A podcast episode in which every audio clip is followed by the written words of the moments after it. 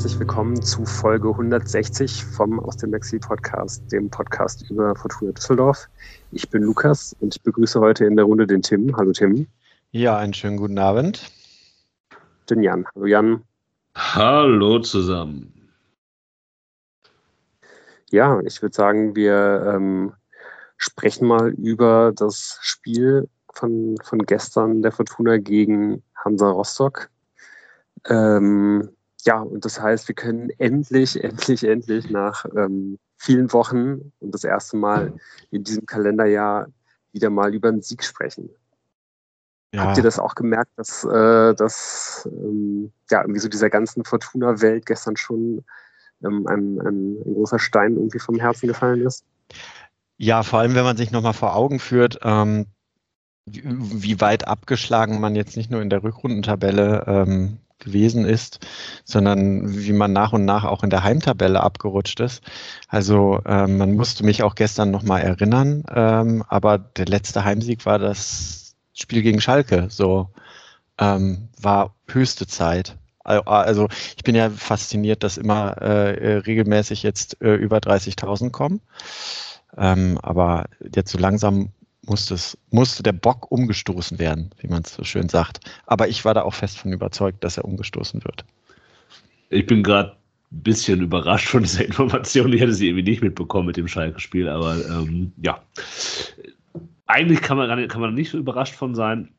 Ich glaube, für mich gab es so im Laufe des Spiels, als das Spiel dann lief, der Gedanke, boah, wenn die das jetzt nicht gewinnen, dann war es also, dann war es wirklich mit der Saison. Ja, man, man sagt das ja so schnell und so weiter und so fort aber äh, aufgrund des Gegners und der Gesamtkonstellation, ich meine, parallel hat ja der HSV gespielt ähm, und hat Fürth noch parallel gespielt, ich glaube auch, ne? Also ja, ja. Äh, das hat nochmal daran erinnert, dass, dass man wirklich keine Punkte liegen lassen sollte, vor allem eben gegen nicht Mannschaften, die die, die Fortuna ja in der Regel schlägt, nämlich die im unteren Tabellenteil, in der im Tabellenkiller. Und wir können ja mal drüber reden, ob das, äh, ab welchem Zeitpunkt ich das gedacht habe, dass man das nicht gewinnen würde. Oder, nee, nicht, das habe ich ja nicht gedacht, sondern dass man darüber nachdenkt, dass man es nicht gewinnen könnte. Äh, ob es da einen Zeitpunkt für gibt, den man festmachen möchte, ich weiß selber nicht mehr. Nicht mehr. Aber interessant war ja, dass ich äh, mit, mit Blick auf die Aufstellung kurz gedacht habe, wo sitzt Uwe Rösler eigentlich gerade? Und äh, sagt sich, ja, ja, ja, ja, am Ende, am Ende kommen sie doch alle wieder zurück zum 442. ja. Ja, und halt eben auch zum 442, das äh, nicht mit Raute gespielt wird, so wie an dem einen oder anderen Ort äh, äh, in, der, in der zweiten Liga oder im deutschen Fußball ja generell. Ähm, ist das ja schon wieder etwas mehr in äh, en vogue irgendwie, als es die letzten zehn Jahre gewesen ist. Ähm, kommen wir auch bei Hannover gleich noch zu. Sondern, ja, sondern wirklich das schöne, gute alte Röslersche 442 flach. Wirklich, äh, ähm, ja, irgendwie so, so, so brotlos und so, ja, oder was heißt brotlos? Brotlos ja nicht, aber ja, so, so fantasielos wie nur irgendwie möglich.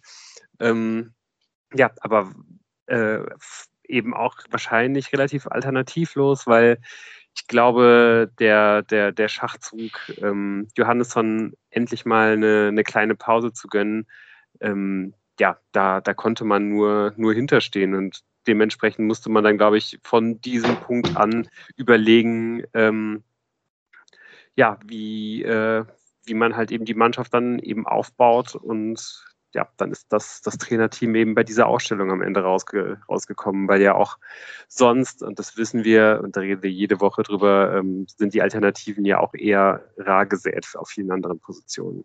Und dann hat eben mal Christoph da Ferner vorne ähm, neben, neben Vermey seine, seine Chance bekommen.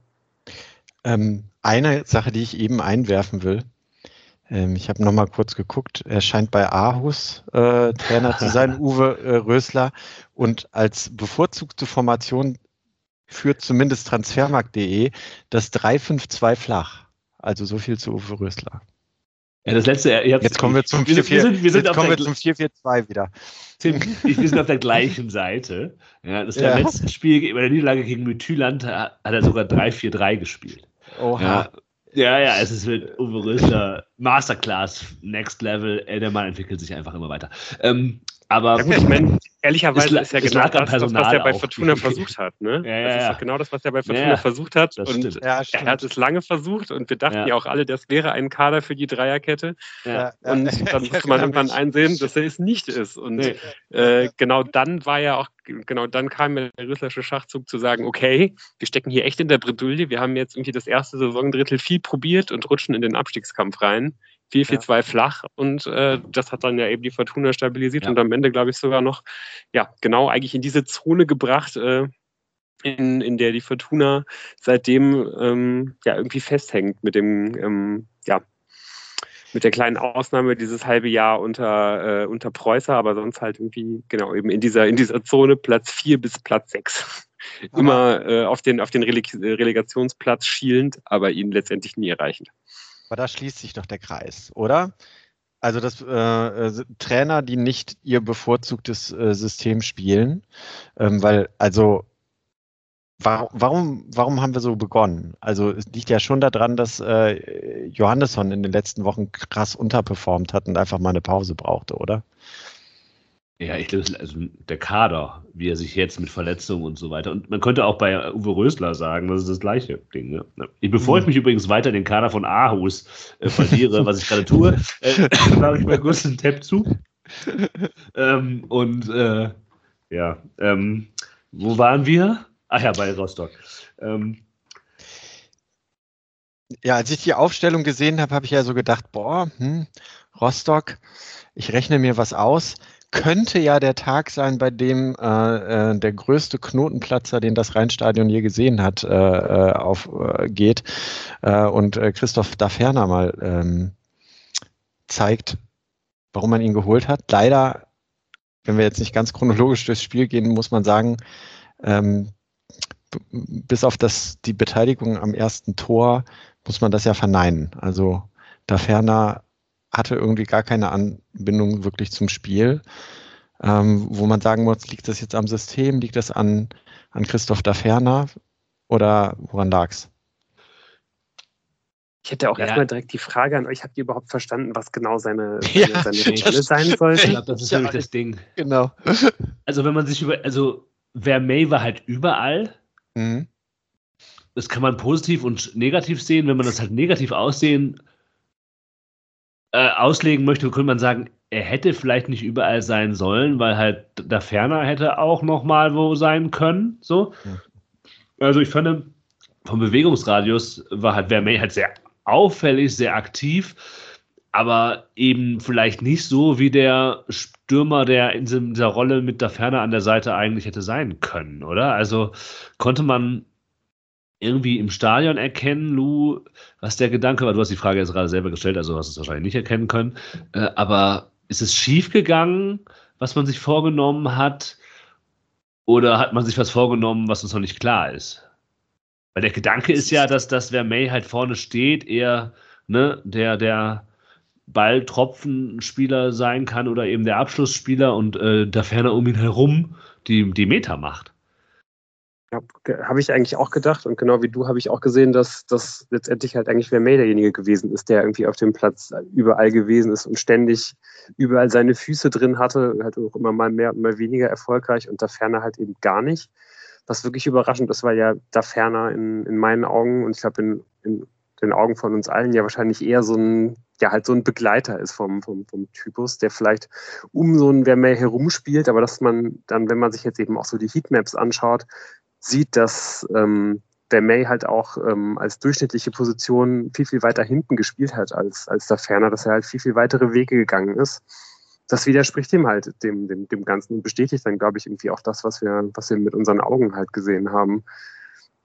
Ähm, kann natürlich auch daran liegen, dass, äh, weiß ich nicht, der Ferner, der, der irgendwie jetzt noch, noch gar nicht so viele Minuten irgendwie mit der Mannschaft gemacht hat, irgendwie noch immer noch nicht so richtig angekommen ist, da auch irgendwie noch so ein bisschen seine Rolle irgendwie gesucht hat. Ähm, aber ähm, ja, so, so, so richtig erklären kann ich es mir halt irgendwie nicht, weil ich eigentlich auch gedacht hätte, dass, dass er halt irgendwie vielleicht eher so ein bisschen zuarbeiten soll und ähm, ja halt einfach ständig unterstützen soll, wo er halt gebraucht wird. Irgendwie mal in der, mal in der Sturmspitze, vielleicht irgendwie auch mal auf dem, auf dem Flügel halt irgendwie bei, bei Klaus oder bei Zolles irgendwie mit überladen soll. Das hat er auch nicht gemacht, das hat Van auch eher mal für May gemacht. Und ähm, ja, und ich dachte eigentlich auch, dass da ferner ähm, ja, derjenige ist, der dann halt auch mal den, den, den Zehnerraum irgendwie besetzt, weil das ja. war ja vielleicht auch die Frage bei diesem 4-4-2, gerade wenn wir, wenn man nicht, äh, wenn man nicht Schinter Appelkamp wie unter Rösler äh, auf den linken Flügel setzen kann, der dann halt äh, den, den linken Flügel äh, bespielt, aber halt den Zehnerraum irgendwie halt so nebenher halt auch, braucht man ja schon jemanden, der, der eben diese Räume auch besetzt. Und ich dachte schon, dass das auch ähm, so ein bisschen die Rolle von der Ferne halt sein sollte, situativ. Ähm, ist eigentlich aber auch gar nicht vorgekommen. Ja, also wenn man das jetzt als Experiment ähm, vielleicht aus der Not geboren sehen will, dann würde ich sagen, habe ich da ein scheiterndes Experiment gesehen. Also man hat ja. halt tatsächlich äh, das Spiel gewonnen, aber ähm, irgendwie hatte da Ferner leider überhaupt gar keinen Kontakt zu der Mannschaft, gar keinen Bezug zum Spiel. So. Und da ist jetzt Aber ja die Frage, ähm, wenn er, wenn er wirklich dieser Spieler sein soll, der um einen Vermey, der die Bälle festmacht, ähm, spielen soll, kann es natürlich entweder daran liegen, dass Vermey gar nicht so dazu gekommen ist, die Bälle festzumachen, um, um ihn in Szene zu setzen, oder dass halt generell irgendwie die Raumaufteilung nicht gestimmt hat zwischen den beiden. Ich habe da zwei Gedanken zu. Erstens, was Lou mit Appelkamp gesagt hat. Also, wenn man sich das anguckt, dann gab es diese Appelkamp-Rolle schon. Christoph Zollis hat die nämlich eingenommen. Der ist nämlich reingezogen und ja. hat sehr viel, jetzt vielleicht nicht im klassischen Zehnerraum gemacht, aber der, wär, der war sehr, der war kein Außenstürmer im klassischen Sinne. Das würde ich hier schon äh, anmerken wollen. Und das hat man auch im Positiven gesehen, weil er auch aktiven Aktivierungspunkt war. Und die zweite Frage, die, sich, die ich stelle, und die ich noch nicht so sicher beantworten kann, eigentlich kann ich sie vielleicht schon beantworten, ist, wenn man die Rolle von Christoph da Ferner und Vermey und überhaupt bewerten will, muss man vielleicht auch sich fragen, hat die Fortuna eigentlich in dieser ersten Halbzeit so gespielt, wie sie sich das vorgenommen hatte zu spielen? Ich mhm. glaube, das hat sie nämlich nicht. Also ich glaube, sie hat relativ schnell gemerkt, dass mit Spielaufbau in, mit einer Viererkette und vielleicht noch mit Kastenmeier ähm, gegen diese zwei anlaufenden Hansa Rostock-Stürmer irgendwie nicht so eine gute Idee ist. Vielleicht. Und hat dann halt mehr über die Außen gespielt, auch mehr längere Bälle gespielt. Und ob das Teil des Plans war, kann ich so nicht beantworten. Ich habe den Eindruck, nein, weil man sich schon sehr schwer getan hat, bis man auf einmal ein Einzelne geführt hat. Vielleicht steigen wir mal äh, jetzt ein bisschen chronologisch ein. Ähm, nach weniger als 60 Sekunden ist ja tatsächlich der Ball das erste Mal im Netz. Ähm, auch ja, da. Und man kann einfach auch sagen, dass das Spiel beginnt halt wirklich genau so, wie das letzte Heimspiel aufgehört hat.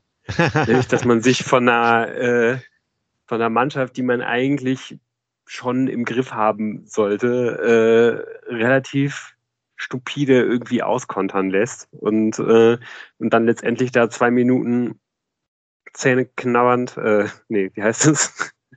äh, ähm, Fingernägel knabbernd, Fingernägel äh, irgendwie da rumsteht ja. und hofft, dass, äh, dass halt dieser blöde äh, VRR irgendwie dieses Tor zurücknimmt, was er dann glücklicherweise tut, weil es da anscheinend eine minimale Berührung gegeben haben soll.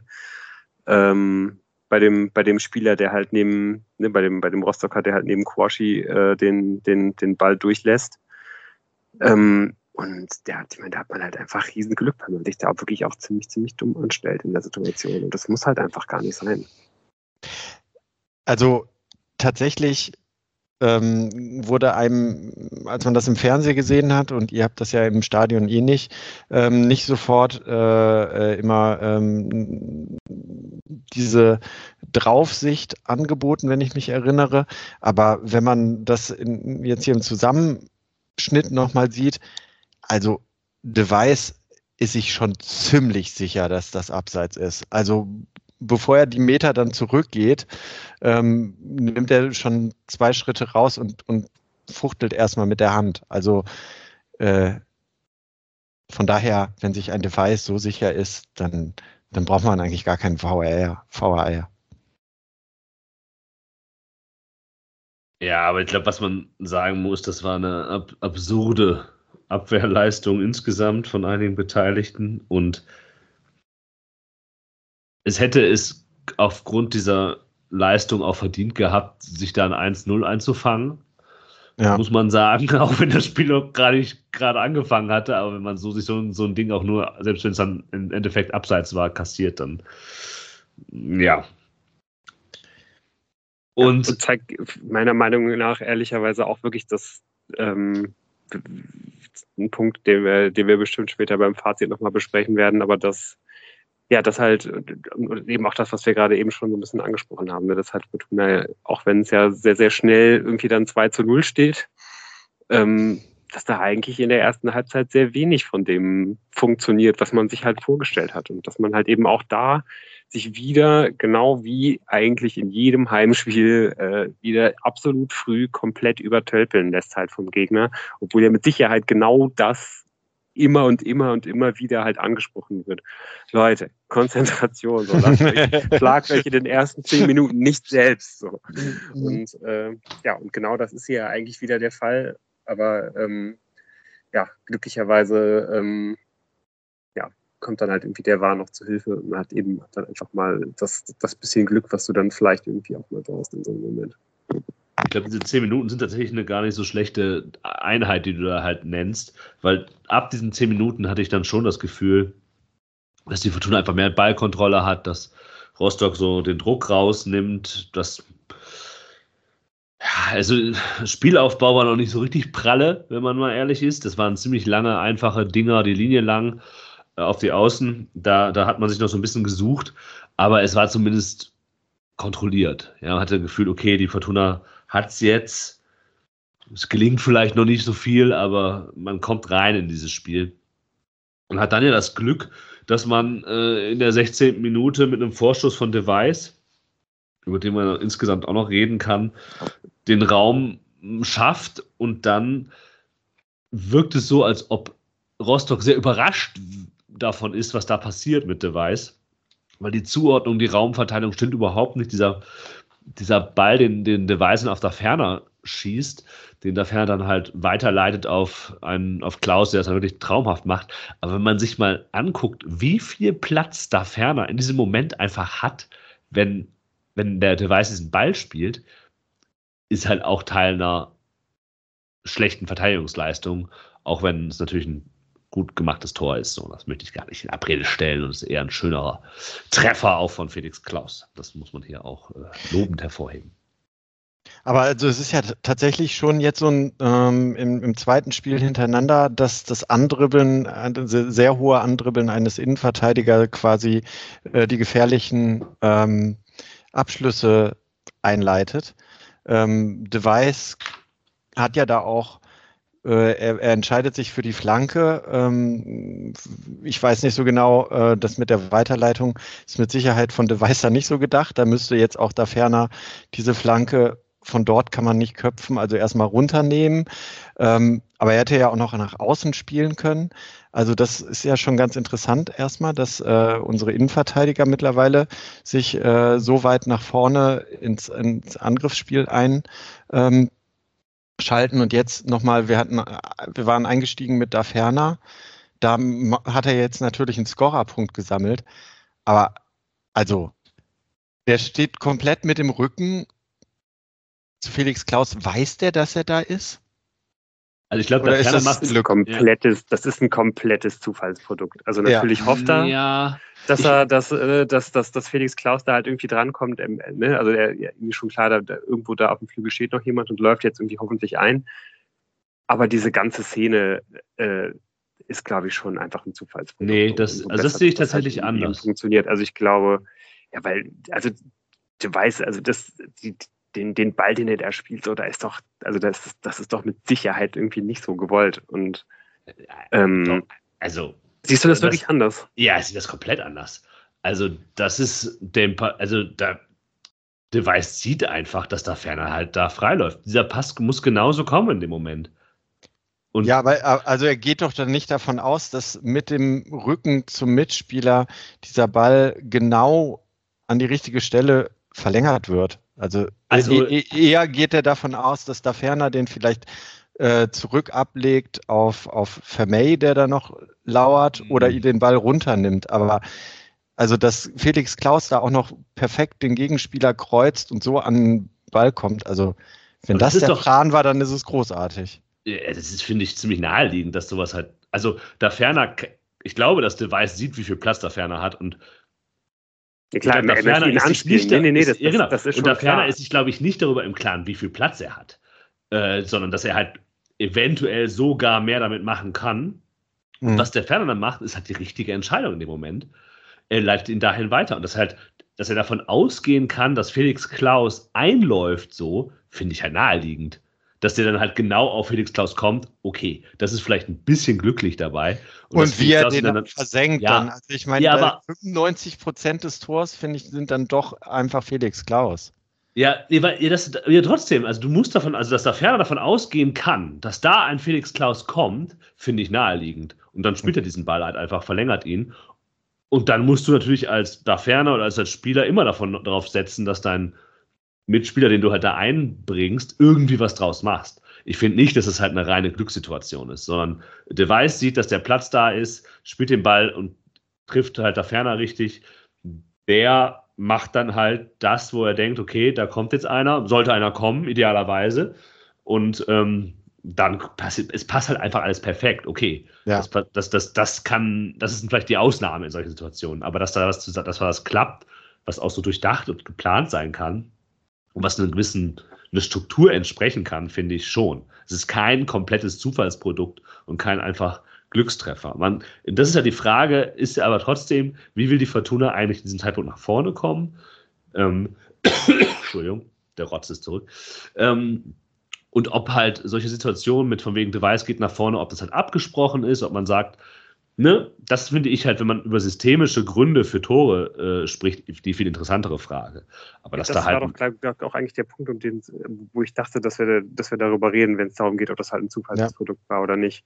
Also das, das war eigentlich mein Punkt. Nicht, ob die Spieler jeweils in dem Augenblick irgendwie ihren Mitspieler erahnen und ihn anspielen wollen oder den, den, den, den Platz erkennen, weil das machen sie halt ganz hervorragend. Das ist ja auch das, was der Weiß da wirklich ganz hervorragend macht, genauso wie ähm, ja, wie es ja wirklich auch schon die letzten beiden Spiele halt irgendwie so wichtig war gegen Karlsruhe dass Hoffmann da diesen vielen Platz bekommt oder halt gegen Elversberg, da war das ja das Thema überhaupt, dass man halt besonders auch André Hoffmann, aber halt den, den drei Düsseldorfer Innenverteidigern irgendwie so viel Platz gegeben hat und das Fortuna das halt eben zu spät erkannt hat und das, das hat man scheinbar wirklich sehr, sehr genau angesprochen, dass halt, wenn eben das Spiel statisch ist, wenn der Gegner sich ja. halt tief zurückzieht und halt eben die Leute zustellt, äh, dass man dann halt eben schon als Innenverteidiger eben mutig andribbeln muss. So, und das ist natürlich dann irgendwie nichts, wo man sagen kann, ähm, boah, das haben wir irgendwie als Fortuna extrem gut vorbereitet, aber du musst halt eben dann diese Situation erkennen und musst es dann halt eben auch so ausnutzen und das macht halt Device und das ist, das ist natürlich dann, ja, absolut neuralgischer Punkt in, in, in dem Spiel, dass das dann halt eben auch so, auch so klappt und das halt eben auch Rostock dann in dem Augenblick dankbarerweise so unglaublich viel Platz anbietet. Aber das spricht dann halt ja nicht für ein Zufallsprodukt sondern darüber, dass halt, dass man das situativ halt so machen kann. Man hat das jetzt die Saison schon häufiger gesehen. Und man kann natürlich auch gute Gründe dafür finden, warum es in diesem Spiel nicht häufiger passiert, weil das äh, die Fortuna Innenverteidigung hoch aufrücken, ist natürlich gegen diese schnellen Rostocker auch mit einem gewissen Risiko verbunden, was Device auch in dieser ersten Halbzeit noch sehr lernen wird. ja, dass das halt äh, ein schwieriges ist, äh, dass er in der Grundstelligkeit da, da Nachteile hat. Und aber deshalb würde ich halt, würde ich dieses Tor halt nicht als totales Zufallsprodukt in, in jeglicher Hinsicht, sondern halt, das ist situativ halt äh, so angedacht und das ist dann halt perfekt aufgegangen. Auf, so. Ja, vor allem halt wegen der Bewegung, die ich muss es jetzt trotzdem wieder nochmal sagen, dass es schon irgendwie mehr als 50 Prozent dann Felix Klaus Tor ist. Also, dass er da kreuzt und wie er den Ball dann trifft und ich muss sagen, ich war am Ende, als das Tor dann so gefallen ist und ich es in der Wiederholung gesehen habe, überrascht, dass mich das bei Felix Klaus mittlerweile nicht mehr überrascht, dass er so ein Tor macht. Wisst ihr, was ich meine? Also so von wegen, oh ja, okay, das ist halt Felix Klaus, der macht halt so ein Ding mal. Das denke ich mittlerweile und das war vor ein paar äh, Jahren noch ganz anders. Das Gute ist, dass Felix, ne, das Problem ist, dass Felix Klaus solche Dinger macht. Aber ja, halt so, so die, die, okay, jetzt kann man halt einfach das, äh, die Erwartbaren dann halt nicht. Mhm. Ja, das ist vielleicht eher das, ähm, das Felix Klaus-Phänomen. Aber du hast, ich, ich weiß, was du meinst. Dass man ja. sich denkt, ja, der kann das halt. Ja, genau. Das, das würde ich halt auch sagen. Ja. Also herrliches Tor. Ähm, wie viel gewollt und ungewollt könnt ihr jetzt draußen an den Geräten dann für euch selber ausmachen. Und äh, das, was das Tor vielleicht noch schöner macht, ist, dass man direkt aufs zweite, Querstrich dritte, kommen wir auch gleich noch, ähm, Tor ähm, geht und dann auch Sekunden später das zweite Tor macht. Und zwar nach einem Einwurf, was jetzt nicht unbedingt die Paradedisziplin der Fortuna in den letzten Wochen war, ähm, spielt man sich äh, im Stile einer Handballmannschaft um den vollbesetzten Strafraum, ähm, auch mit Rostockern gut vollbesetzten Strafraum äh, herum. Ähm, ganz einfach eigentlich, aber dann äh, bekommt äh, Tanaka den Ball und legt sich einmal den Ball noch zurecht, bevor er abzieht. Und ich glaube, das ist ganz entscheidend, weil er dann genau die Lücke findet, die er dann findet mit seinem Distanzschuss. Und als bekennender Fan des Distanzschusses, ähm, ja, hat es mich dann doch aus, aus dem Sessel gehoben. Oh, steht er mal auf. Aber nur bei Distanzschusstor. ja, natürlich. Aber bei mir ist es ja eigentlich immer genau das Gegenteil. Also ich, ich bin ja immer derjenige, der, der häufig auch gerade, wenn da der Distanzschuss unterwegs ist und dann auch in, ins Netz einschlägt, äh, derjenige, der dann halt kurz vorher gerufen hat, nicht schießen, nicht schießen, weil mich das oft immer sehr ärgert, wenn man, äh, wenn man sich unnötige Distanzschüsse nimmt. Dann liegt man natürlich irgendwie auch mal daneben, wenn dann so ein Tor fällt in dem Augenblick dachte ich halt eigentlich auch, dass Tanaka viel, viel besser eigentlich Gabori äh, links auf dem Flügel mitnehmen sollte, der wirklich komplett blank stand. Und Tanaka ja wirklich ähm, ja eigentlich nicht derjenige ist, der jetzt wirklich einen richtig starken Distanzstoß hat. Wobei man da jetzt auch langsam mal ja. äh, mhm. äh, die, die Klammer, die, die, die, die, die Klammer öffnen kann und kann sagen kann, na, mittlerweile, ich meine, er hat jetzt glaube ich schon fünf Tore gemacht diese Saison.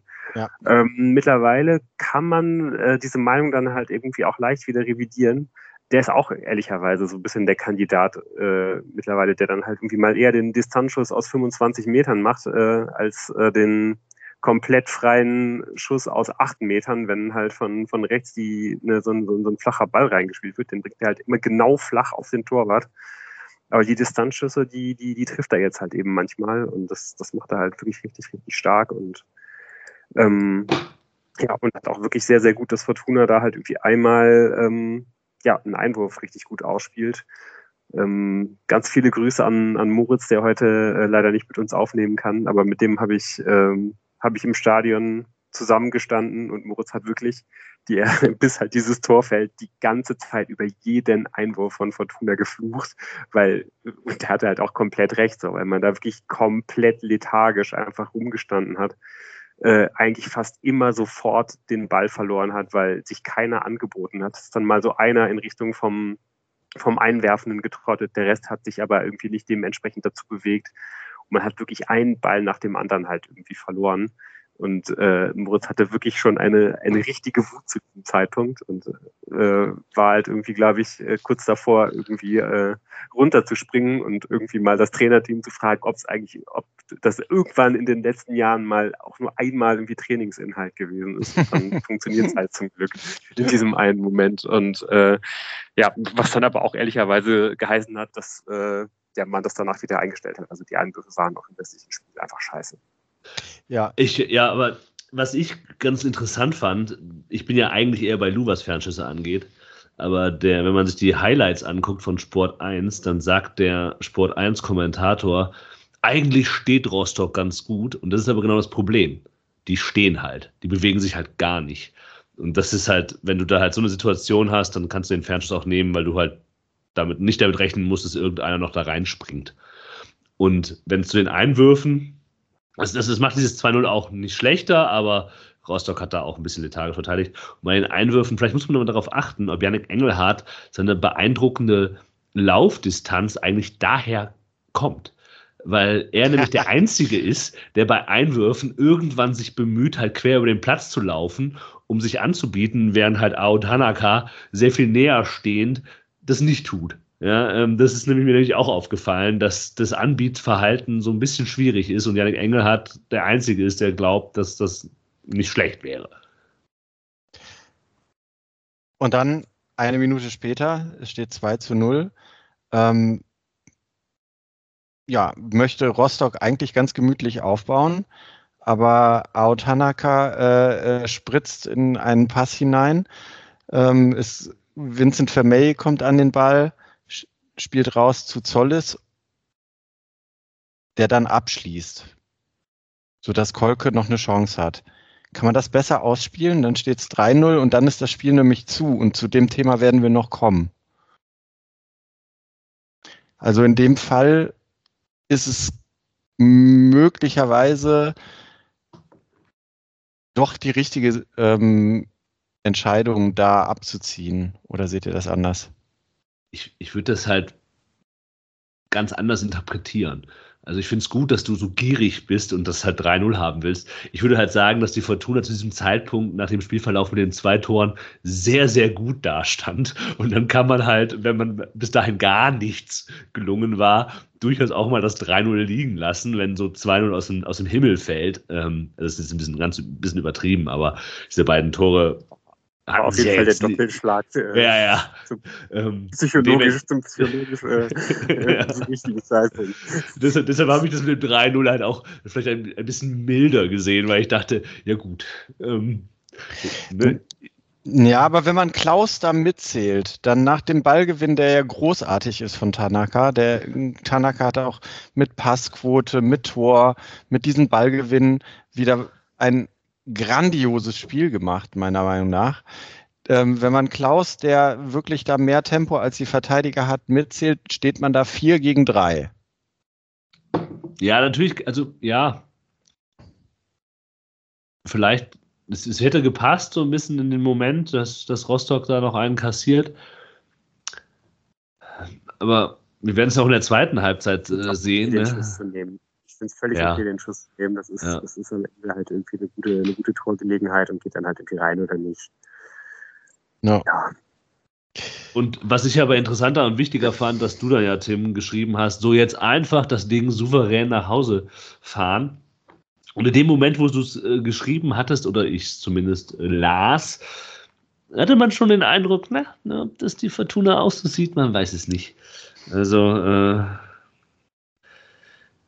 das war doch, das, war doch schon in dem Augenblick ein völlig utopischer Wunsch. Also da hat doch, da hat doch keiner mit gerechnet, dass, äh, dass, dass man das jetzt irgendwie wirklich in Ruhe halt runtergespielt bekommt. Also ich glaube, ähm,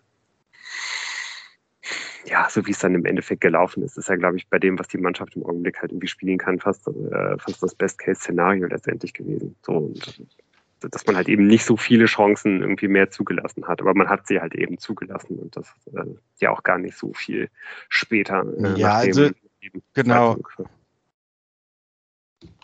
Also da in der 33. Minute, wo der Ball da durch den Strafraum hoppelt, obwohl da äh, ähm, extrem viele Düsseldorfer ähm, herumstehen ähm, und tatsächlich ähm, der Brumado heißt ja, glaube ich, von Rostock an den Ball kommt, obwohl der, Zimmermann viel eigentlich viel besser zum Ball steht. Also das ist für mich äh, unerklärlich. Das ist so, so spätestens da in der 33. Minute habe ich gedacht, oh, das werden noch verdammt lange 60 Minuten so. Äh, hier ist noch nichts ge äh, geregelt. Und das ist für mich ähm, ja dann doch leider ein, ein Zeichen dafür, dass man auch noch unnötig Punkte irgendwann in dieser Saison liegen lassen wird und eben nicht mit diesem Sieg, so schön der klingt, zu null ähm, endlich mal wieder gewonnen, äh, Ansprüche anmeldet, jetzt eine Serie, die ihr ja letzte Woche gefordert habt, ähm, zu starten. Also dafür war dann nach dem 2 zu 0 ähm, die Chancenauswertung zu schlecht von Fortuna und auch, was man zugelassen hat, einfach ähm, zu schlecht, weil ich Hansa Rostock dann doch ähm, für einen Gegner halte, ah, den man einfach schlagen muss. Ich meine, du hast es ja auch schon gesagt, diese Szene der 33. Man muss jetzt nicht völlig zu hoch hängen, aber Rostock macht es ja nicht mal schnell. Das ist ja eine, mhm. eigentlich eine sehr langsam ablaufende Situation und trotzdem kommt der Ball dann da halt so hin und äh, spätestens Zimmermann kriegt ihn nicht geklärt. Aber jedes Mal, wenn es dann doch schneller wurde, ja, also die Fortuna-Verteidiger in Laufduelle mussten, ja, Jordi Device, äh, erinnere ich mich da ein paar Mal dran, wurde schon ein bisschen schwieriger. Ja, der Pfostenschuss zum Beispiel an der 42. Minute kommt da ja her und ich habe mich jetzt bei dem Spiel zum ersten Mal dabei erwischt, ähm, dass ich quasi an die ganz großen Ziele in der Saison noch dachte und dachte, ach du Scheiße, wenn das schnelle Rostocker Spieler schon mit dieser Hintermannschaft machen, dann wird Leverkusen da äh, ein ganz anderes Spiel aufwarten, äh, aber das ist vielleicht auch ein, äh, nicht überraschend und muss den Teufel auch nicht an die Wand malen, aber das daran dachte ich das ein oder andere Mal, als äh, De Weiß so ein bisschen langsam äh, sich in die Drehung kam. Und äh, Quashi hat sicherlich auch seine Stärken, aber bei beiden hatte ich immer den gedacht, boah, bitte gib diesen Ball einfach schnell weg, wenn ihr den Ball am Fuß habt. Und das ist natürlich auch nichts, was der Fortuna irgendwie entgegenkommt, weil ein gutes Spielaufbau von Kastenmeier oder eben einfach den Innenverteidigern gehört natürlich eigentlich auch zum Repertoire der Fortuna und ist eigentlich ein zwingender Teil davon. Man kann hoffen, dass Jamil Siebert bald wieder zurückkommt, weil der wird sehr vermisst. Aber das ist auch eben Teil dieser Unsicherheit, sowohl in solchen Laufsituationen, aber als auch einfach, ich war einfach froh, wenn die Fortuna hinten den Ball losgeworden ist. Ja, ähm, wenn wir jetzt schon mal so in Richtung zweite Halbzeit lupen, ja. dann äh, war aber oft das Mittel, den Ball hinten loszuwerden, äh, gerade bei Quashi, der doch gezeigt hat, dass er äh, vielleicht noch ähm, eine Weile braucht, um, um ja, da souveräner mit Zweitliga-Fußball umzugehen. Äh, bei ihm war das Mittel, den Ball loszuwerden, ganz häufig ihn einfach ins Auszuspielen. Also das ist mir in der zweiten Halbzeit ganz häufig aufgefallen. Er hat zwei, dreimal äh, sich nur noch helfen können, auch weil er natürlich gefordert wurde, auch viel mehr Ballkontakt hatte als Device, weil Kastenmeier ihn teilweise kurz angespielt hat. Ähm, und dann ist es tatsächlich häufig so gewesen, dass er den Ball einfach nur noch ins Ausspielen konnte. Das finde ich aber halt okay, wenn du dir ja. als Spieler halt unsicher bist, mach das bevor ja, du irgendeine andere Scheiße baust. Ne? Und das ist halt, ja, du, ich glaube, wir, wir, ne, du bist meiner nee, Meinung, nee. aber. Ich bin ähm, deiner Meinung, aber ja. so äh, äh, verliert man dann direkt wieder den Ballbesitz. Genau. Also äh, dann geht es ja. mit dem Einwurf für den Gegner weiter. Und das war eine Sache, die sich zwei, drei, vielleicht sogar viermal wiederholt hat in der zweiten Halbzeit. Also ich habe irgendwann den, den Fernseher angebrüllt und gesagt, löst dieses 4-4-2 auf. Das macht überhaupt keinen Sinn, Manuel, was du da machst. Mhm. Weil ganz offensichtlich gab es zu wenig Körper der Fortuna im Mittelfeldbereich. Die Bälle waren überhaupt nicht nach vorne gekommen. Ja. Aber jetzt nochmal speziell zu, zu, zu Quashi. Also jetzt allein vom Stadion-Eindruck her hatte ich das Gefühl, dass ihm, ihm das halt richtig gut getan hat, irgendwie diese Bälle halt auch ins Aus zu spielen und ins Ausspielen zu dürfen. Also der hat auch gerade ja. in den in den ersten fünf Minuten, glaube ich, zweimal einen richtig fetten Einlauf von, von, von Daniel Thun bekommen, weil da irgendwie wieder so ein, ein Abspielfehler dabei war und weil er sich halt auch ähm, bei dem, bei dem vermeintlichen 0 zu 1 halt irgendwie relativ, relativ, relativ dumm rausziehen lässt und irgendwie, wenn wir jetzt dann von, äh, an, an, an Quashis Entwicklung vielleicht irgendwie äh, ja, vom Kleinen aufs Große gehen wollen und daran auch irgendwie direkt auf die Fortuna insgesamt schauen wollen. Ähm, also man konnte wirklich sehen, dass er dadurch dann irgendwie auch Sicherheit bekommen hat, eben weil es schon 2 zu 0 stand und weil es halt einfach in Ordnung war, in dieser zweiten Halbzeit die Bälle ins Auszuspielen und ähm, weil Fortuna ja auch ganz bewusst dann letztendlich so gespielt hat, dass es eben okay war, dass man halt gesagt hat, wir ziehen uns zurück, wir geben Rostock den Ball, die sollen aktiv werden und wenn wir noch äh, irgendwas nach vorne machen, ist es okay. Wenn wir aber nichts mehr nach vorne machen, ist es auch okay. So, wir, wir wollen erstmal irgendwie hinten sicher stehen. Genau das hat man gemacht. Und ich glaube, dass gerade so ein Spiel dann auch für die Entwicklung von einem, von einem Corsi halt wirklich extrem wichtig sein kann. Genauso wie es eben dann auch für die Mannschaft insgesamt total wichtig ist, dass man jetzt endlich mal gewonnen hat, dass man zu Null gewonnen hat, auch wenn das eigentlich nicht so überzeugend war ähm, das ist dann irgendwie kein wirklicher harter Faktor, dass man da eiskalt und abgebrüht zu Null verteidigt hat, aber man hat eben zu Null gespielt und dann, äh, dann nimmt, nimmt, man, glaube ich, dieses Selbstbewusstsein dadurch als weichen Faktor halt eben trotzdem mit in die, in die nächsten Spiele. Und das ist, glaube ich, einfach, das ist halt super wichtig. Und ähm, ja, und ich, ich finde speziell an, an einem Spieler wie Koshi kann man das halt sehen.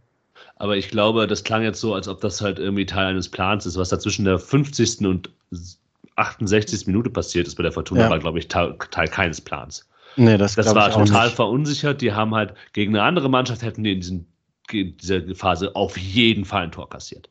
Ja. Und da, die haben die Bälle nicht mehr rausbekommen. Die wollten das halt irgendwie, haben, noch, haben sich noch an so Spielaufbausachen festgehalten. Es hat überhaupt nicht geklappt. Und deshalb habe ich halt gesagt, habe ich halt angeschrien den Fernseher, Wechsel aus.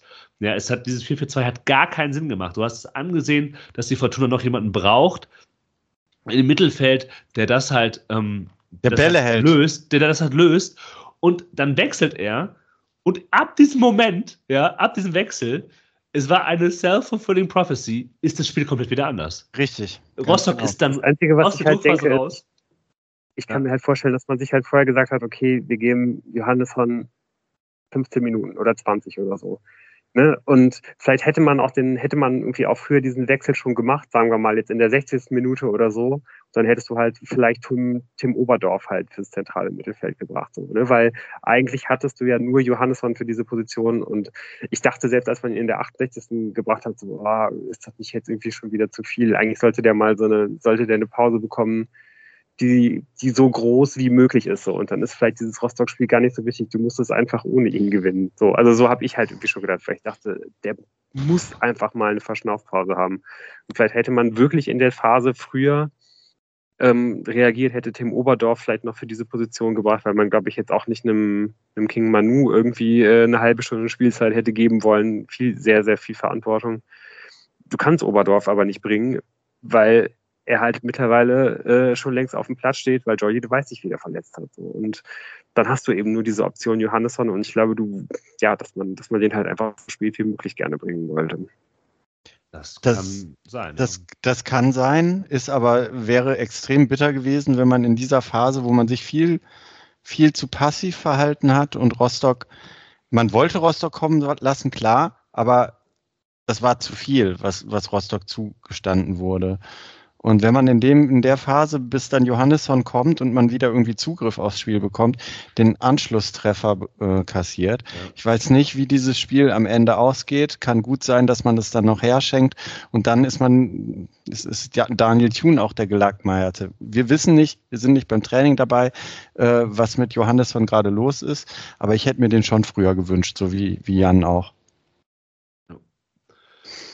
Und direkt dann. Ja alles, es kann ja auch alles zur gleichen Zeit richtig sein. Also, ja, ja, dass es der absolut richtige Wechsel gewesen ist, äh, steht ja, steht ja völlig äh, außer Frage. So, und das wirklich genau das dafür sorgt, dass Fortuna halt dann eben wieder ja, diesen, diesen Zugriff bekommt und dann ja letztendlich ab da ja dann eigentlich fast im Minutentakt, der dann irgendwie auch die, die, die Chancen hat, das Spiel irgendwie auch endgültig zuzumachen.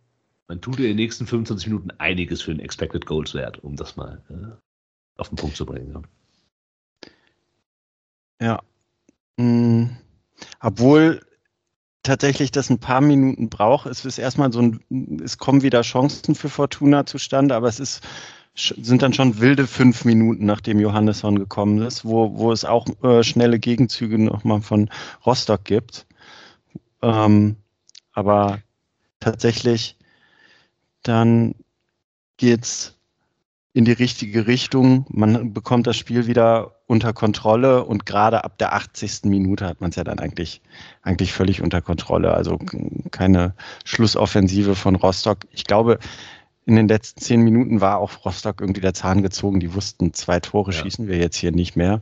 Und äh, schönerweise aber äh, spielt Fortuna das dann nicht runter, sondern als dann tatsächlich schon mehrere Spieler die noch ein bisschen Platzzeit sehen sollen, äh, an der Seitenlinie äh, stehen von Fortuna, äh, kommt es nochmal zu ähm, mehreren hochkarätigen Chancen, ähm, so dass äh, auch der, der Spielfluss gar nicht mehr gestoppt wird. Es, tatsächlich stehen dann da Manu, Mustafa und Nimjetsch irgendwie vier, fünf Minuten an der an der äh, Seitenlinie, weil sie reinkommen wollen. Aber Fortuna zieht einen äh, ähm, Angriff nach dem nächsten noch aus, äh, wo ich sagen muss, da hätte man auch nicht nur den Expected Goals Wert hochschrauben können, sondern ohne einen ähm, weiß jetzt gerade den Vornamen nicht, ohne einen Kolke im Tor an dem Tag wäre da auch das dritte oder auch vielleicht sogar vierte Tor äh, noch gefallen am Ende. Da kann, ja. kann man sagen, ähm, das wäre wahrscheinlich äh, für über die gesamte Spielzeit nicht verdient gewesen, wenn man das 3 oder 4-0 gewonnen hätte, aber es wäre möglich gewesen am Ende. Ja, aber es ist halt auch okay, dass es halt auch dann mal, ne, man gewinnt das Spiel, das ist das Wichtige. Alles andere, klar, Tordifferenz und so weiter, ist natürlich auch nicht schlecht, aber aufgrund der, der Umstände in der ersten Halbzeit geht dieses 2-0 dann am Ende in Ordnung. Ja. Und was ich halt irgendwie interessant finde, wenn ich so über das gesamte Spiel nachdenke, es gibt schon so ein paar Spieler, die ich einfach wieder wirklich hervorragend fand, ja, von der Leistungsfähigkeit. Die beiden Mittelfeldspieler, Engelhardt und Tanaka, äh, wirklich ein Traum, beiden beim Fußball zuzusehen. Solis fand ich total stark. Klaus mit dem Tor mm, und ich fand auch, obwohl er sehr mit sich gehadert hat, Vermey, obwohl ihm nicht so viel geglückt ist am, im Abschluss, ich fand ihn halt auch in Ordnung, weil er halt irgendwie gerade im Vergleich zu Daferner so offensichtlich der aktivere Spieler war. Vielleicht hätte das nicht sein sollen, who knows. Aber immerhin, ja, ähm, gut, im Vergleich besser aussehen ist natürlich auch immer so eine Sache, aber den fand ich eigentlich auch vollkommen in Ordnung. Ja. Ich finde, Vermey kann man halt wirklich, also das ist, das ist schon irgendwie spannend zu sehen. Also ich bin ja wirklich auch sehr, sehr großer Fan davon und habe ja auch gefordert, dass der irgendwie äh, hoffentlich dieses Mal nicht irgendwie in der 60. Minute rausgenommen wird. Also ich finde auch, der macht, der macht halt irgendwie, ja, der macht eigentlich all genau die gleichen Sachen, die er halt, ähm, die er in der Hinrunde auch gemacht hat. Er macht halt eben, er ist eben nicht mehr im Augenblick der effizienteste Spieler im deutschen Profifußball, der, äh, der halt, glaube ich, gewesen ist. Also war, war er der effizienteste Spieler der zweiten Liga in der, in der Hinrunde und macht halt irgendwie aus anderthalb Chancen ein Tor im Schnitt. So, das, das macht er halt irgendwie gerade nicht. Das wird sich aber hoffentlich irgendwann ändern. Und selbst wenn er sich nicht ändert, ist er halt trotzdem mit dem, was er tut, super wichtig für die Mannschaft. So, was mir halt nicht gut gefallen hat, du hast ja schon angesprochen, ähm, dass er halt super viel gehadert hat. Irgendwie, also eigentlich noch, ja, auch anschließend an, an dieser saudummen Aktion gegen den, gegen den Karlsruher Torwart irgendwie hatte man das Gefühl, der ist da irgendwie immer noch genau in diesem Modus drin. Ähm, weiß nicht, ob er da jetzt irgendwie auch anfängt, ein bisschen an sich selber zu zweifeln. Also hat viel gemeckert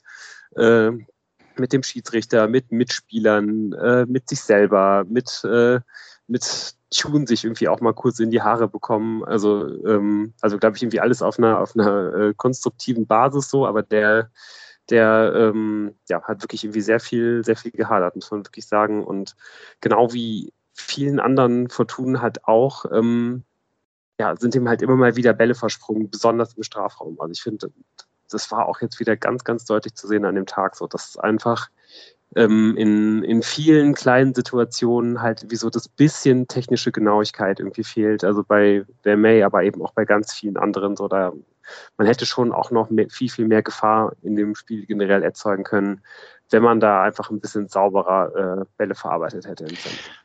Trotz allem muss man nochmal sagen, ähm, so, so, so das ist so ein bisschen vielleicht äh, das äh, Felix, Felix Klaus-Ding.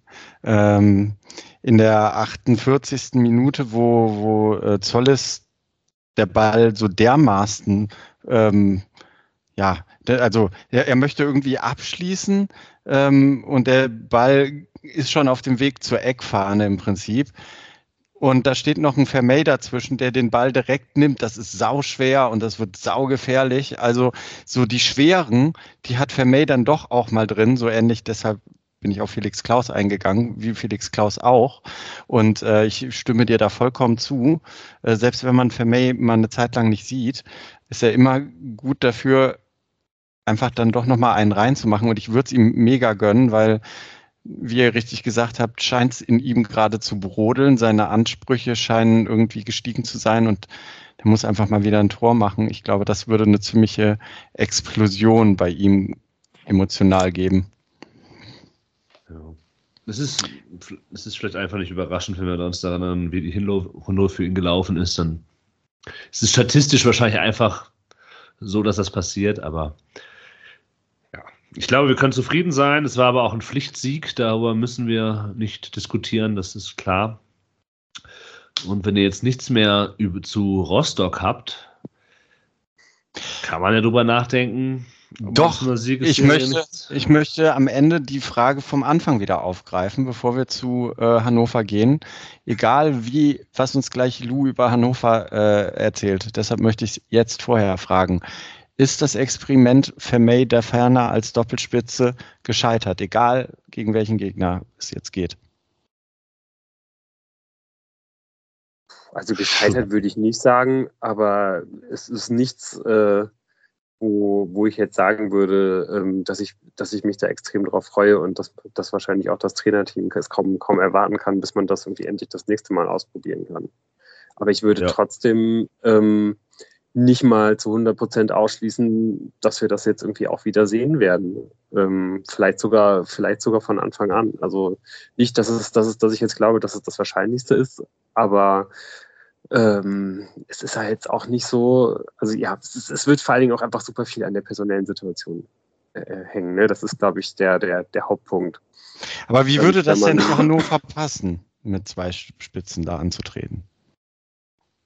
Es würde auf jeden Fall insofern dazu passen, indem man, indem man halt Hannover relativ gut widerspiegeln könnte, weil ähm, ja, Hannover eben auch, auch mit zwei Spitzen spielt. Ähm, ja mit, ähm, mit einem ja auch relativ schnöden 4-4-2, aber halt eben mit einer, mit einer Raute. Aber das, das kannst du ja dann ähm, als Fortuna Düsseldorf irgendwie, wenn du jetzt mit demselben System wie gegen Rostock spielst, kannst du das dann ja auch gegen den Ball super, super schnell auch einfach so aufnehmen. Und ähm, ja, das ist ja wirklich halt auch was, was ähm, das Düsseldorf halt sehr, sehr gerne macht. Also auch wenn du, wenn du normal 4-4-3 spielst, spielst du ja äh, eigentlich als Fortuna diese Saison trotzdem auch eigentlich immer 4-4-2 gegen den Ball im Anlaufverhalten. Die meiste Zeit auf jeden Fall. Und ähm, ja, und ob du dann halt irgendwie in vorderster Linie gegen den Ball, also wenn du jetzt irgendwie das Hannover-Spiel erstmal äh, aus, der, aus der defensiven Richtung gegen den Ball denkst, ähm, ob dann halt in der Ferner vorne in der, in der ersten Linie halt zusammen mit Vermey anläuft oder ob es halt ein Zulis ist, der das wahrscheinlich sonst machen würde ähm, ist dann wahrscheinlich erstmal relativ egal. Dann geht es ja irgendwie erstmal nur darum, wie du es halt dann mit dem Ball machen willst. Ja. Und nun? Also ich meine, Hannover ist ja schon interessant. Also die haben ja irgendwie bockstark, sind ja irgendwie aus, aus der Winterpause gekommen. Und dann kommt jetzt dieses Spiel gegen Osnabrück. Gibt es da irgendeine Erklärung für?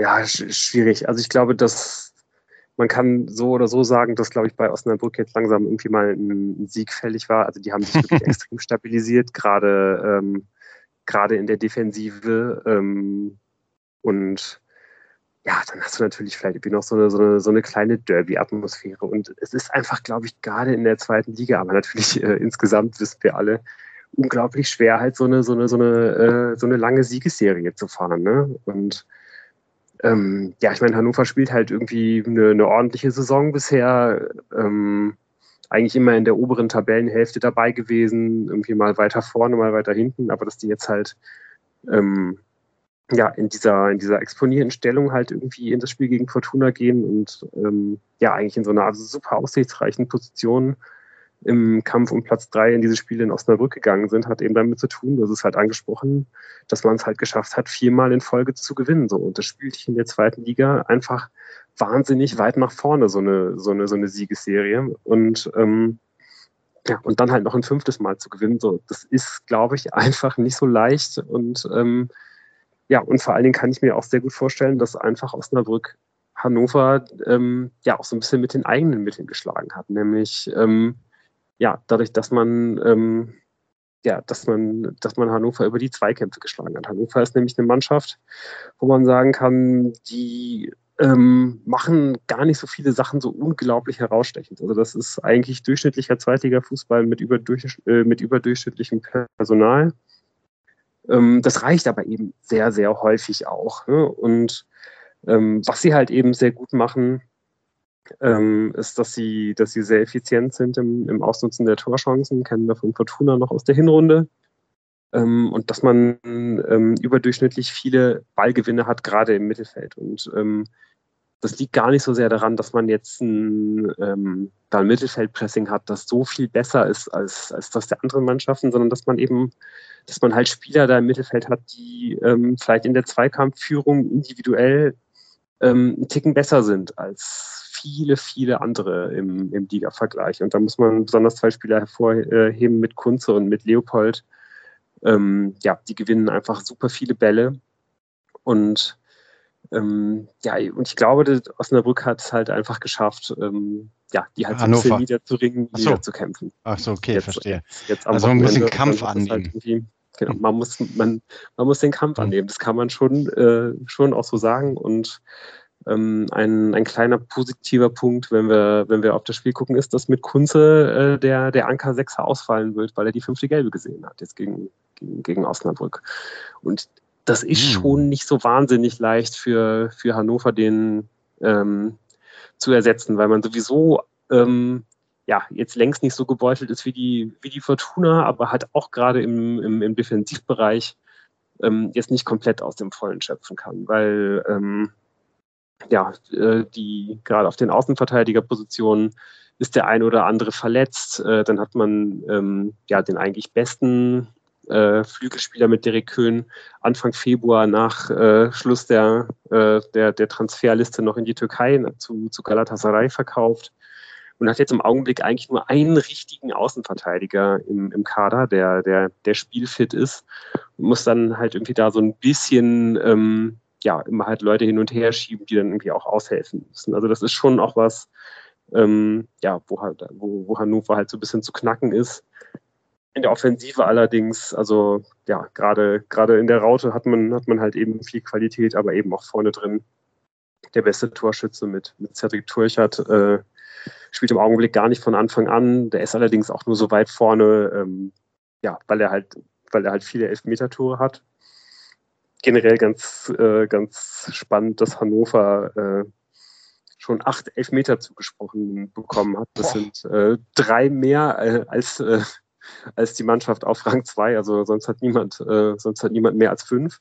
Und die haben auch alle acht reingemacht. Also das ist einer der Gründe, warum Cedric Teuchert äh, so, so viele Tore hat. Der spielt aber im Augenblick nicht, sondern, sondern halt äh, ja, Scoring Machine Harvard Nielsen ähm, und äh, Nicolo Tresoldi, ähm, der eigentlich der Stürmer ist, der gerade ähm, äh, am besten in Form ist. Ähm, da muss man auch besonders darauf achten, dass der auch einfach mal äh, ja, beim, beim Stand von 0 zu 0 halt eine Ecke ins Tor köpft. Das ist jetzt in den letzten Spielen häufiger passiert und hat dann einfach solche Spiele für Hannover geöffnet, ähm, die vielleicht gar nicht sonst so einfach zu gewinnen gewesen wären. Also da, da muss man auf jeden Fall auf der Hut sein und ähm, ja, und generell, ja, genau wie du gesagt hast, Tim, einfach schauen, dass man, dass man halt den Kampf annimmt. Wie, wie siehst du das dann, wenn, wenn die nach Standards äh, öfters mal zum, als, als Dosenöffner quasi die Ecke brauchen, dass man möglicherweise mit einer Innenverteidigung Quaschi Oberdorf beginnen muss? Ist das ein Problem dann? Wissen wir ja schon jetzt noch. Nicht, ne? Es kommt natürlich sehr darauf an, äh, Hm. Äh, was, was, was ansonsten irgendwie die Alternativen wären. Ähm, aber ich glaube, es ist auf jeden Fall kein, kein, kein Vorteil. das mit Mhm. Sicherheit nicht. Also äh, ist halt schwer zu beurteilen, gerade gerade irgendwie auch wie, wie ein Tim Oberdorf dann aussehen wird. Der hatte auch blöderweise zwei, zwei ziemliche Wackler drin, nachdem er, nachdem er eingewechselt wurde. Mhm. Aber vielleicht sieht das auch ein bisschen anders aus, wenn er, wenn er jetzt halt irgendwie weiß diese Woche, dass er, dass er am Wochenende starten wird. Im Mhm. besten Fall ist natürlich die Verletzung von, von, von Jordi Device nicht so schwer, wie, wie wir befürchten. Aber ähm, ja, ich glaube, das können wir jetzt heute am, am Montagabend halt alles nicht so gut einschätzen. Ne? Auch ob vielleicht ein Emanuel Joa irgendwie doch bis dahin wieder eine Alternative sein könnte. Das wäre natürlich super wichtig. Kurz ja vor dem Rück- Spiel irgendwie nochmal noch mal irgendwie einen Rückfall, Rückfall ja. gehabt, wo man halt nicht einschätzen kann, was das bedeutet. Aber das kann natürlich alles bedeuten. Ne? Das kann ja auch so heißen, dass er, dass er noch ewig ausfallen wird. Die Frage, Und- die ich, ja. Ja. Die Frage, die ich mir stelle, was ich, wenn ich mir so anhöre, was du sagst mit Kampf annehmen, was macht man gegen diese Raute? Also es gibt ja zwei Möglichkeiten. Und ich stellt man da nach wie vor dann, wenn man diesen 4-4-2 denkt, dass wir jetzt gegen, gegen Hanse Rostock gesehen haben, was ich mir nicht vorstellen kann, dass wir es nochmal sehen werden, nicht dann eben doch die drei Mittelfeldspieler dagegen, um halt die Mitte präsenter zu machen. Mhm. Gleichzeitig bietet es natürlich über Außen Möglichkeiten.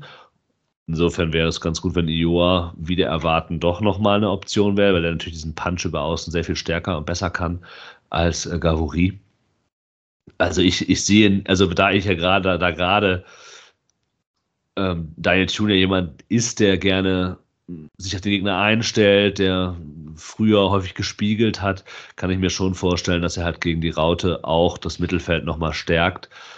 Weil auch vielleicht, weil die Erfahrung gegen Rostock so war in der zweiten Halbzeit, keine Ahnung, wie er das bewertet, dass das auch Not tun kann und dass dieses 4-4-2 oder die zwei da vorne jetzt nicht den großen Pluspunkt gebracht haben in, der, in den ersten 68 Minuten des Spiels.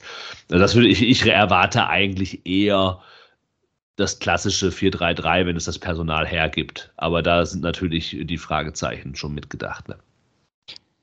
Ja, ja, volle je. Zustimmung. Ich glaube auch, dass genau das der Gedanke halt sein muss, ne? dass du halt sagen musst, okay, wie, wie kriegen wir, wie, wie kriegen wir halt irgendwie diese, diese Unterzahl im, im, im Zentrum irgendwie vermieden und dann reicht es halt nicht.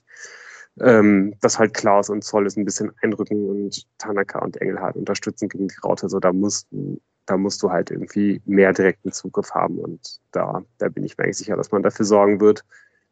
Heißt dann halt eben, dass wir hoffen müssen, dass ähm, ja, bei Johannesson wieder wesentlich mehr äh, Feuer im Tank ist als die, als die letzten Wochen, dass man ihn halt wieder von Anfang an bringen können wird. Auf jeden Fall werden wir in einer Woche äh, ein bisschen schlauer sein darüber, ähm, was jetzt dieser Sieg gegen Hansa Rostock eigentlich bedeutet. Ob das jetzt äh, tatsächlich ein, ein, nur ein kleines Glimmen war, ähm, bevor man sich wieder in die Ergebnisse, die man bisher in dieser Rückrunde hat, äh, einordnet. Weil, Oder auch also, in der also Hinrunde hatte gegen Mannschaften, die oben ja. stehen. Ne? Oder in der letzten Saison Gen hatte genau, Mannschaften, also, die oben stehen. Ja, also ich, ich, ich denke mal, äh, am Wochenende wird sich dann doch zeigen, ob äh, die Saison heißt ähm, alles auf Bayer oder vielleicht, vielleicht doch nicht. So sieht's aus. Bis dahin. Und Bleibt wir hören uns. Genau. Ciao, nächste Woche. Tschüss.